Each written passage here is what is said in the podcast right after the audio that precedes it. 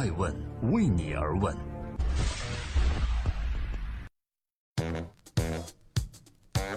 Hello，大家好，一八年的二月十三日，欢迎各位聆听《守候爱问人物》。基本上各位朋友都放假了吧？二零一八年，大家新年快乐，万事如意。我是爱成，在北京向各位问候。今天的爱问人物，关注什么样的时代人物呢？我们想说一个快乐大本营的透明人，他的名字叫吴昕。在二零一八年的湖南跨年演唱会中，主持人一直被称为是透明主持人的吴昕，也献唱了一首《童话镇》，就像歌词里唱的“丑小鸭会变成白天鹅”一样，他终于有机会在跨年的舞台上大放异彩了。要知道，在二零一七年的湖南跨年演唱会上，吴昕本来是有机会上台演唱的。从宣传到彩排一向不落，但就在录播的当天被告知啊，因为时长原因，他精心准备的节目被砍掉了，突如其来的被砍掉。也许是因为这次打击，在二零一七年与湖南卫视的十年合约到期后，吴昕没有选择续签，而是选择做一个自由主持人。这个决定真的是很对，让吴昕可以从容地登上各大卫视和综艺，让观众也慢慢发现了这颗被尘嚣埋没的珍珠。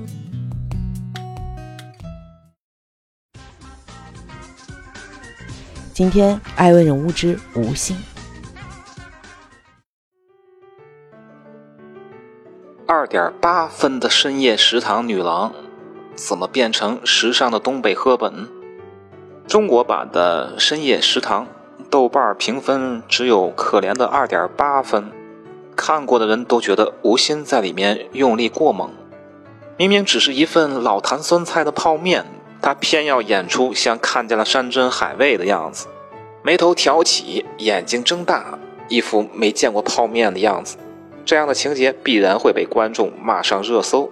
但吴昕说，他对伊丽莎白有特殊的感情，不是因为他为角色付出了什么，更多的是觉得拍《深夜食堂》这段时光很重要。当时在台湾高雄拍摄，那个地方没有人认识他，所以吴昕就很放松自在。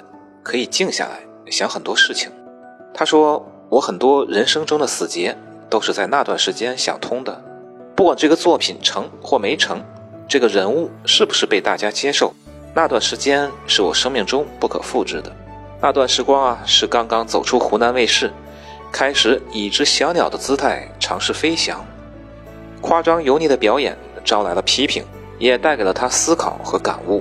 在后来参加的《我们相爱吧》综艺里。”吴昕又一次登上了热搜，但和以往不同，这次的标题都是“吴昕潘玮柏撒糖，吴伟雄 CP 圈粉”，好评如潮到吴昕自己都不敢相信。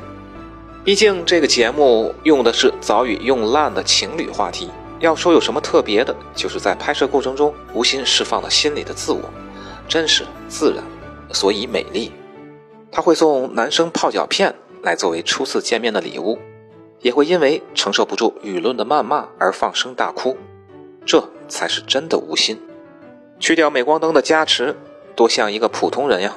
从开始的尬聊半小时到后来无话不谈，吴昕和潘玮柏生动形象地诠释了“欢喜冤家”这个词。这也是观众为什么这么喜欢这对 CP 的原因吧？有时候你刻意讨好得不到任何回报，而真性情的流露往往最能打动人心。吴昕真的火了，她去巴黎时装周接拍各种时尚写真，更大胆地登上了男人装的封面，剪掉平淡无奇的长发，清爽利落的短发反而突出了她精致的五官，活脱脱的东北赫本。有了自信之后的吴昕，好像找到了新的自我。她说：“遇到选择的时候，喜欢就去做，不喜欢就扔掉，一往无前就可以了。”大家好，欢迎收听《爱问每日人物》。今天我们来关注吴昕。原本的美女学霸，怎么就变成了快本的木讷花瓶？其实你仔细看吴昕的简历，前二十年就像电视剧里的女主角一样幸运。一九八三年出生于辽宁省沈阳市，父母都是知识分子，从小学习舞蹈，各地演出。小学六年级的时候，考上了沈阳一所特别顶尖的中学。吴昕在《木土日金》这本书里说，那个学校每年只招三百六十个学生，我觉得自己太荣耀，老师也夸我是个天才。再后来，他顺理成章地进入了高中和大学。大二的时候，还被大连电视台选去做兼职的节目主持人。一个女孩幻想的幸运，他都拥有了。而转机发生在二零零五年的八月，在家中放暑假的吴昕，每晚都会准时与父母守着电视机观看超级女声比赛。临近大赛的尾声，湖南卫视插播了一条“闪亮新主播主持人大赛”的预告花絮，于是吴昕参加了，并且获得了亚军，成功签约湖南卫视。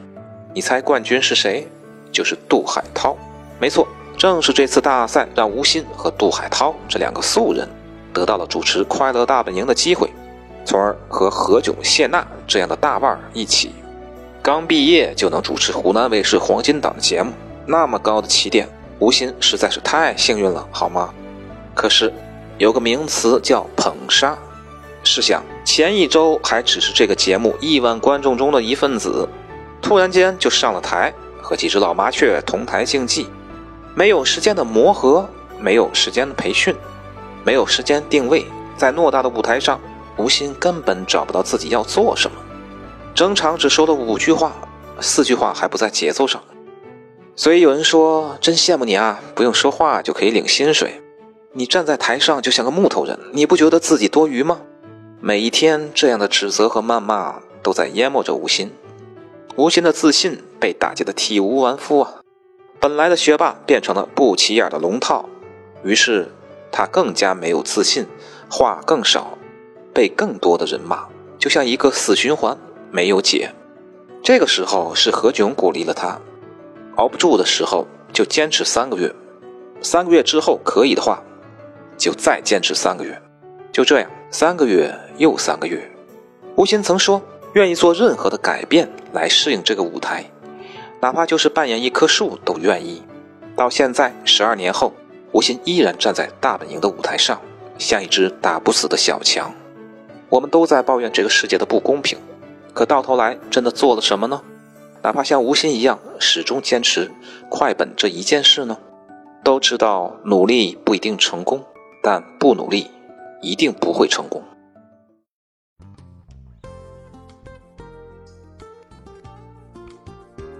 在今天问人物的最后，感谢各位的聆听和陪伴，我是爱成。对于同行啊，吴昕虽然他是娱乐主持人，我是财经主持人，我还是想说的是，我很喜欢他。他除了主播之外，还是个作家，和杜海涛一起出书，土木日经，也是个老板，开的泰国餐厅啊，太子椰，在全国各地都有分店，还有很多家淘宝店、珠宝服饰都有设计。有人说他是透明人，也有人对他有很多的指责，但一一挺过来。现在是隐形的小富婆，事业情场双丰收。对于吴昕的故事，创新创富的法则，从他这儿的总结就是。如果你还没有得到，只需要潜伏等待壮大自己，让别人发现的时候啊，除了惊叹别无选择。就像电影《无问西东》里说的那句：“世俗那么强大，强大到生不出改变它的勇气。可如果有机会提前了解你们的人生，知道青春也不过只有这些日子，不知你们是否还会在意那些世俗希望你们在意的事情？世俗和舆论无非是想把你变成千篇一律的东西。”看了那么多鸡汤文，也不如自己实际行动有效呀！找到自己特别的闪光点，一往无前。愿你的二零一八记得你的珍贵，去做一个自己眼里成功的人吧。我是爱成，这里是爱问。爱问二零一八将全新改版，爱问西东，遇见未来。爱问是我们看商业世界最真实的眼睛，记录时代人物。传播创新精神，探索创富法则。